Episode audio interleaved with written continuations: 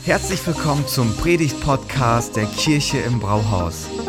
Wir als Kirche lieben das Leben und wir hoffen, dass dich diese Predigt dazu inspiriert, dein bestes Leben zu leben. Viel Spaß beim Zuhören.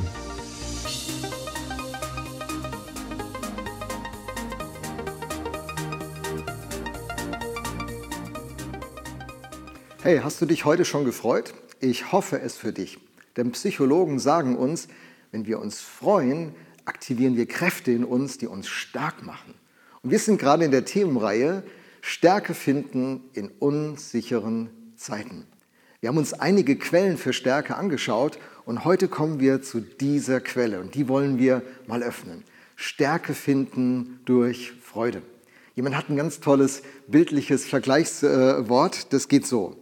Ein Leben ohne Freude ist wie ein Holzfass ohne Wasser. Es trocknet aus, bekommt Risse und kann kein Wasser mehr halten. Freude ist wirklich wichtig für unser Leben. Aber was ist eigentlich genau Freude und was bewirkt Freude in unserem Leben? Diese Frage ist interessant für Kinder, für Erwachsene, für älter gewordene Menschen, für uns alle.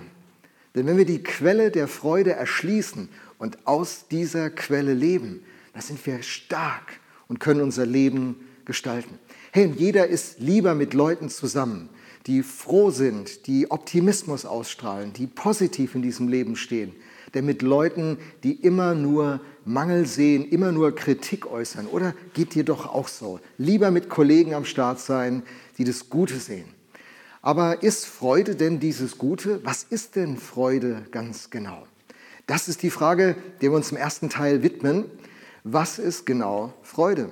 Aristoteles war einer der letzten ganz großen Universalgelehrten der Geschichte. Er war ein Grieche gewesen und er sagt, Freude ist ein Zustandsgefühl, ein Gefühl, ein Gefühl von Begeisterung, von Glück, von Dankbarkeit, von Seligkeit. Christen verwenden ja gerne, früher zumindest, den Begriff Seligkeit. Obwohl die Bibel voll ist vom Gedanken der Freude. Man kann die Bibel gar nicht lesen, ohne über diesen Gedanken zu stolpern. Jesus selber ist der Freudenbote und die guten Nachrichten, die Christen dieser Welt zu sagen haben, sind, sind die frohe Botschaft, das Evangelium. Freude gehört so sehr zu unserem Leben, dass es in unserer Sprache sich an allen Ecken und Enden niederschlägt. Man sagt, ich freue mich, dich zu sehen. Vielleicht gerade in dieser Zeit der Pandemie, wo der Kontakt eher digital ist. Aber wenn man sich dann echt wieder sehen kann, dann zu sagen, ich freue mich, dich zu sehen. Oder du hast mir eine Freude gemacht. Oder ich freue mich wie ein Schneekönig. Jeder weiß, was da gemeint ist. Kinder hüpfen manchmal vor Freude, wobei Männer auch im Fußballstadion. Geht zwar gerade im Moment nicht, aber da hüpfen Männer und auch bei Konzerten. Karl Barth hat folgendes Zitat zum Thema Freude geprägt, das ich hilfreich finde. Freude ist die einfachste Form der Dankbarkeit. Freude ist immer ein Reflex auf etwas, was von außen in mein Leben kommt und mein, mein ganzes Wesen reagiert und es tut richtig, richtig gut. Was mich freut, tut mir richtig, richtig gut. Studien sagen uns, dass Freude zu den Grundfarben unseres Lebens gehört. Wie ist eine Leinwand und es ist quasi so die Grundierung. Überall ist Freude ähm, vorhanden, soll vorhanden sein und nimmt einen positiven Einfluss auf unser Leben. Manche sind ja skeptisch, die sagen, ach, das ist doch nur ein Gefühl. Forscher haben das Thema Gefühl mal unter die Lupe genommen und gesagt, Gefühle sind verkörperte Informationen. Wir leben ja in einer Informationsgesellschaft. Und wir wissen, wie wichtig Informationen sind. Informationen steuern komplexe Prozesse. Gefühle sind verkörperte Informationen, die komplexe Prozesse steuern. Die Forschung sagt uns, dass wenn jemand von diesem positiven Gefühl der Freude geprägt ist, dass er intelligenter wird. Das wäre doch was. Dass er kreativer wird, dass er proaktiver wird, handlungsfähig wird. Und jeder weiß, dass wenn freudige Gefühle einen Menschen prägen, dass er besser Beziehungen gestalten kann, besser mit anderen umgehen und mit anderen das Leben gestalten kann. Gefühle nicht kleinreden. Gefühle sind wichtig Und äh, das Gefühl der Freude hat eine sehr, sehr zentrale Rolle für unser Leben. Denn Freude war schon Bestandteil von Anfang an. Wenn die Bibel schauen, finden wir im Alten Testament das Buch Hiob. Hiob, das ist ja so ein zweischneidiges Buch. Für Hiob geht es ja nicht so gut. Seine Freunde kommen und sagen ihm viele Weisheiten. Das hilft dem Hiob nicht unbedingt weiter. Und dann geht Hiob mit allem, was ihn beschäftigt, ins Gespräch mit Gott. Nimmt kein Blatt vor den Mund. Und so will Gott das. Einen aufrichtigen Menschen, der sagt, was er denkt. Gott kennt ja eh unser Herz und weiß alles, was wir denken. Und Hiob geht in den ganz offenen Dialog mit Gott und diskutiert mit ihm. Und äh, Gott lässt sich auf dieses Gespräch ein. Ist das nicht wunderschön? Und dann nimmt ihn Gott mit in diese Situation, wo er das Universum in Existenz bringt. Und da bekommen wir diesen Einblick zum Thema Freude direkt schon bei der Schöpfung. In Hebräer, in Hiob 38, Vers 7 steht folgendes. Damals sangen alle Morgensterne, als Gott die Grundfesten legte. Damals sangen alle Morgensterne und die Engel jubelten vor Freude. Mensch, von Anfang an spielte Musik, Kunst, Kreativität und Freude eine ganz große Rolle. Zu denken, dass das Leben nur sachlich ist, nur was man messen und genau beschreiben kann, das wäre das Leben, das ist fatal. Das Schöne im Leben entsteht durch all diese weichen Faktoren, die massiven Einfluss nehmen auf die harten Faktoren, wie uns eben die Psychologie sagt. Und von Anfang an baut Gott das in seine Schöpfung ein. Es ist eine Grundfarbe, die sich durch alles durchzieht. Gott will, dass Freude unser Leben prägt. Gott ist ein freudiger Typ. Wenn er die Finger ins Spiel bekommt, dann kommt Freude auf. Dann beginnt das Leben zu blühen. Wenn Gott bei dir die Finger ins Spiel bringt, dann wirst du ein froher Mensch. So war die Idee von Anfang an.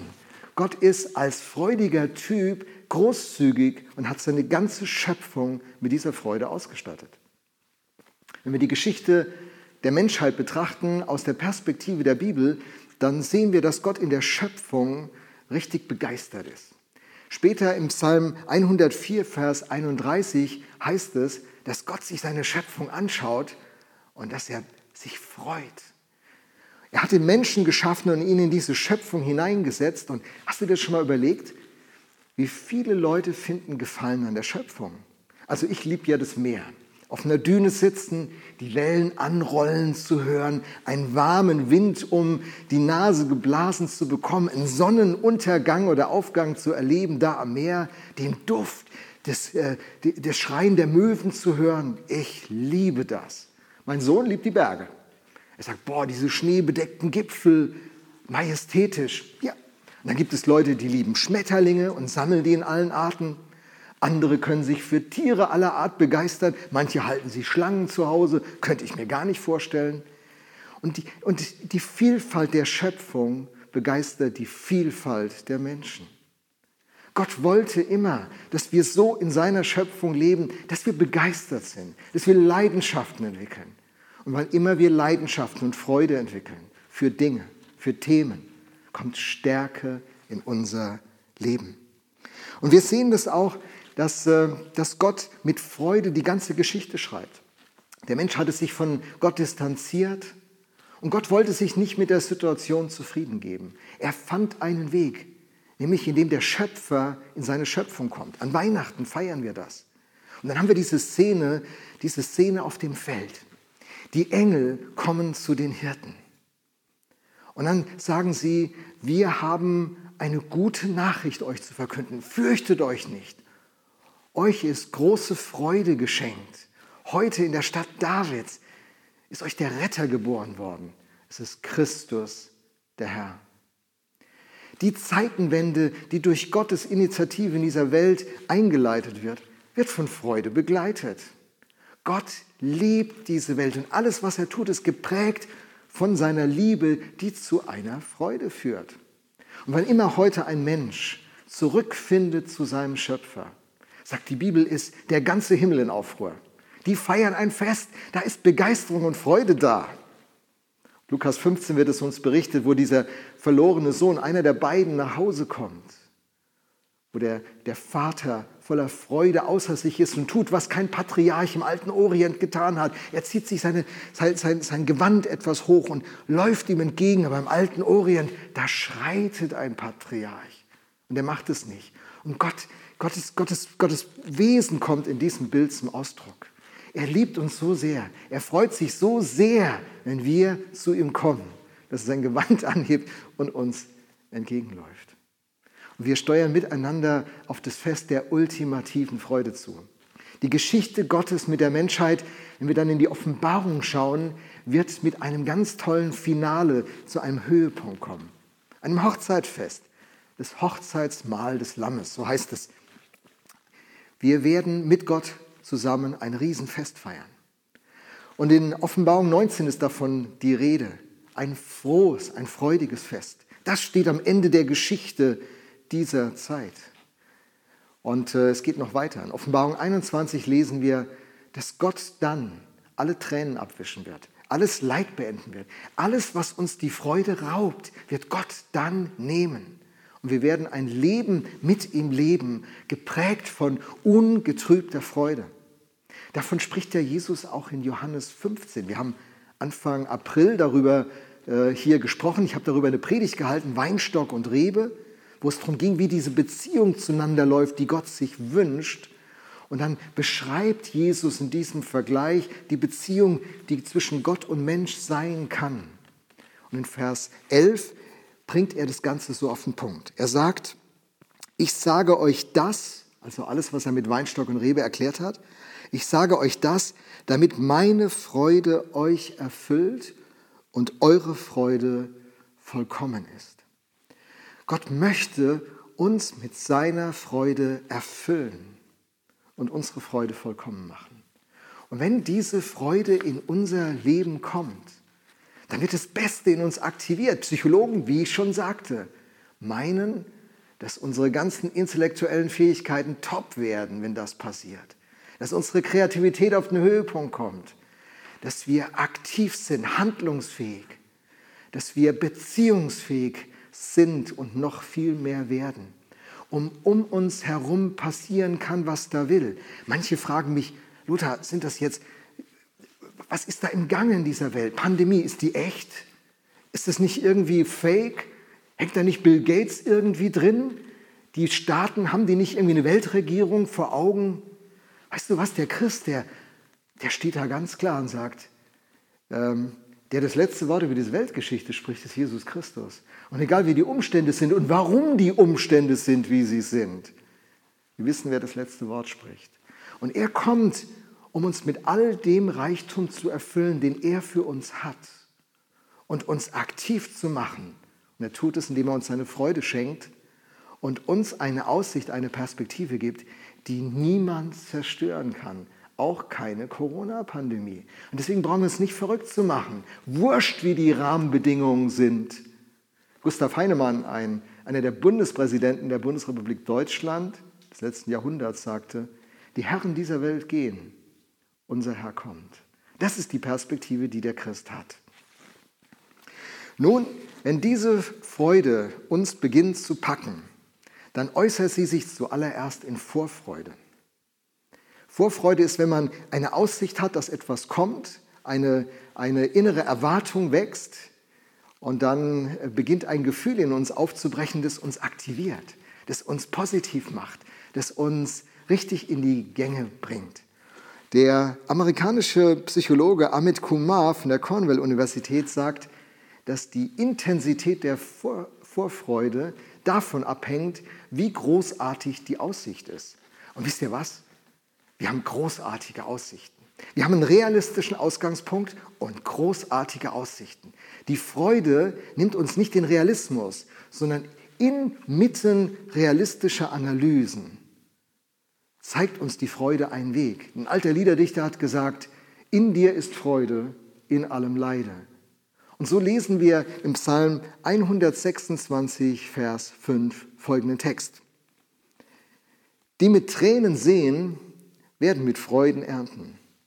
Hey, bei allen Herausforderungen, die da sein können, die uns vielleicht sogar zu Tränen bringen, wir haben die Vorfreude der Perspektive. Wir werden mit Freuden ernten. Das, was wir ausgesät haben, wird nicht vergeben sein. Es wird nicht vergehen. Wir werden mit Freuden ernten. Oder in Sprüche 10, Vers 28, ein ähnlicher Gedanke mit anderen Worten. Das Warten der Gerechten wird Freude werden. Okay, ich bin auch nicht so scharf auf Warten, obwohl Warten an sich was richtig Gutes ist. Das macht zumindest was Gutes mit uns. Aber das, das Vorläufige, das noch nicht, spricht nicht das letzte Wort. Das Warten wird zur Freude werden. Die Tränen werden zur Freude werden. Einer, der das richtig gut beurteilen kann, ist ein enger Wegbegleiter von Jesus. Petrus. Petrus hat Jesus drei Jahre live erlebt, die Wunder erlebt, die Predigten gehört, gesehen, wie er einzelnen Menschen begegnet ist. Er hat das richtig alles hautnah erlebt. Er wird dann zu einem der Führungskräfte der jungen Kirche und viele kommen zum Glauben an Jesus, aber die haben Jesus nicht gesehen. Und dass man Gott nicht sehen kann, hat Christen schon immer Mühe bereitet. Die Unsichtbarkeit Gottes war schon immer eine Anfechtung. Petrus spricht zu denen und eröffnet eine Perspektive aufs Thema Freude, die für uns sehr interessant ist. Petrus sagt, bisher habt ihr Jesus nicht mit eigenen Augen gesehen und trotzdem liebt ihr ihn.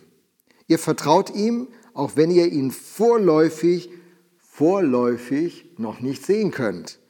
Daher weil ihr diesem Jesus, den ihr vorläufig noch nicht seht, weil ihr ihm vertraut. Daher erfüllt euch schon jetzt eine überwältigende, jubelnde Freude. Eine Freude, die die zukünftige Herrlichkeit widerspiegelt. Wir haben eine großartige Perspektive, eine großartige Aussicht, die unserem Leben Richtung und Kraft gibt.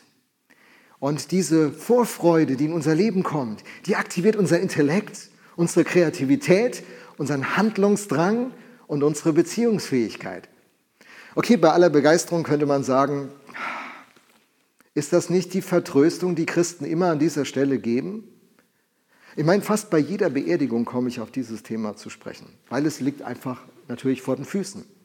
Und ich bringe folgendes Beispiel. Stellt euch vor, mein Arzt diagnostiziert bei mir Krebs in einem kritischen Stadium. Wir sitzen in seinem Sprechzimmer und er sagt, Herr Kraus, ich habe mir alle Bilder, alles nochmal angeguckt. Es ist wirklich kritisch. Und wenn wir nichts machen, werden Sie daran sterben. Aber es ist nicht das erste Mal, dass ich so einen Patienten habe. Hunderte von Patienten. Und ihre Sachlage liegt so, dass wir mit einer guten Therapie und einer guten Operation das Thema für sie lösen können und viele weitere Jahre für sie kommen werden. Wenn Sie sich operieren lassen und mich, sich mir anvertrauen, werden wir das zusammen schaffen. Nun, ist das jetzt ein Trost, den mir der Arzt gibt, oder vertröstet er mich und denkt im Inneren, oh, der macht es eh keine drei Wochen mehr, ich will ihm jetzt nicht das Leben noch schwerer machen, ich sage ihm das jetzt einfach mal so. Nun, das hängt davon ab, was für eine Integrität dieser Arzt hat und wie kompetent er ist. Kann er die Bilder richtig interpretieren? Hat er Durchblick? Hat er wirklich die medizinische Erfahrung? Und ist er ein glaubwürdiger Mensch? Und wenn es so ist, dann macht es Sinn, ihm sich anzuvertrauen. Und dann gehe ich raus aus der Praxis und ich weiß, jawohl, das ist eine schwierige Situation, jetzt für mich, für meine Familie, für meine Freunde, für meinen Job ist es alles nicht einfach, aber wir werden es schaffen. Die mit Tränen sehen, werden mit Freuden ernten. Das Warten der Gerechten wird Freude werden. Okay, im Moment sieht es nicht toll aus, aber ich habe eine großartige Aussicht. Christen können genau das sagen. Denn Jesus Christus ist der Erste und der Einzige, der den Tod wirklich besiegt hat. Der war nicht nur scheintot und ist irgendwie zum Leben zurückgebracht worden und dann wieder irgendwann gestorben. Jesus Christus ist den brutalsten Tod, den man sich vorstellen kann zur Zeit des römischen Reiches, nämlich am Kreuz gestorben. Er war drei Tage tot er ist auferstanden von den Toten und er ist der Erste der neuen Zukunft von Gott. Und er sagt, ich lebe und ihr werdet auch leben. Ist das jetzt ein Selbstbetrug? Es gibt viele Einwände gegenüber der Auferstehung. Der Forschungsprofessor N.T. Wright hat sich all diese Einwände angenommen und mit seiner Expertise als Forschungsprofessor für neutestamentliche Zeit damit auseinandergesetzt. Er hat ein Buch geschrieben, 1000 Seiten, die Auferstehung des Sohnes Gottes. Also zu sagen, das kann einfach alles nicht sein, das ist Fake von Christen, vergiss es. Lies mal diese tausend Seiten, wo deine kritischen Fragen auch vorkommen und setz dich mit dem Thema auseinander. Es geht um Leben und Tod. Wenn Jesus Christus auferstanden ist, wenn er den Tod besiegt hat, dann ist er der, der dir eine Freude geben kann, die unkaputtbar ist, die alles durchsteht und die am Ende eine ungetrübte, vollkommene Freude werden wird, die zu einem ungetrübten, vollkommenen Glück führt. Das ist die Bestimmung deines Lebens. Dafür bist du gemacht. Das ist Gottes Herz und Plan für dein Leben. Und ich lade dich ein, diese Kraft der Freude, die durch Gott in dein Leben kommt, ganz neu, erstmals oder wieder, so richtig zuzulassen. Wie geht das, fragst du? Das hört sich ja alles zu gut an, als dass es wahr sein könnte. Wie geht das genau? Meine Antwort? Stay tuned, bleib dran. Nächsten Sonntag geht es an dieser Stelle weiter. Ich die Frage beantworten werde, wie kommt diese Freude in unser Leben? Vielen Dank fürs Zuhören.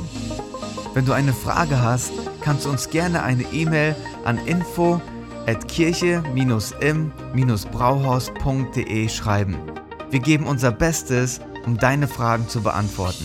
Bis zum nächsten Mal beim Predigt-Podcast der Kirche im Brauhaus.